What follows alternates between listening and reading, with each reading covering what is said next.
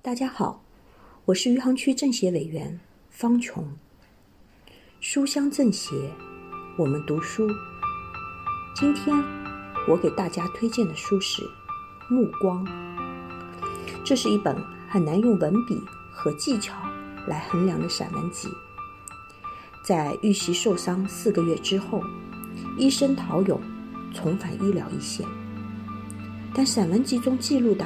不是他作为受害者的自立意自怜，而是关于医人者是否需医先医心的反思。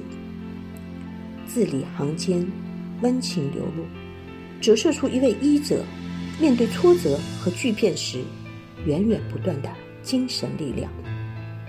节选一段与大家共享：我们这一代人最重要的是要找到信仰，只有信仰。能让人活得更加有目标感和价值感。它是迷失时远方的灯塔，也是痛苦时的一种安慰。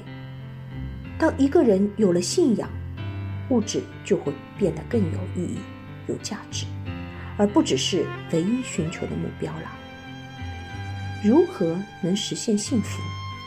其实我也没有准确的答案，只是我觉得。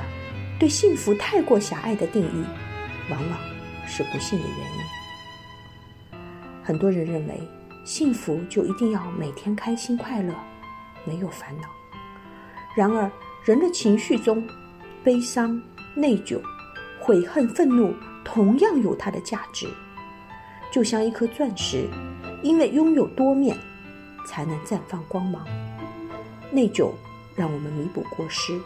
悔恨让我们自强，愤怒让我们对抗不公。所以，要接受生活本身就有晴有雨，有起有落。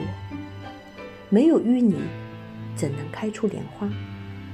回首过去的诸多挫折，往往也会有种欣慰和感恩，感恩曾经的自己那么坚强的走了出来。有人一生都在寻找安稳，内心。却总没有安全感，害怕失去，害怕失恋，害怕落于人后，害怕老无所依。这种对安稳的执念，也会导致不幸福。我觉得，人生怎会安稳？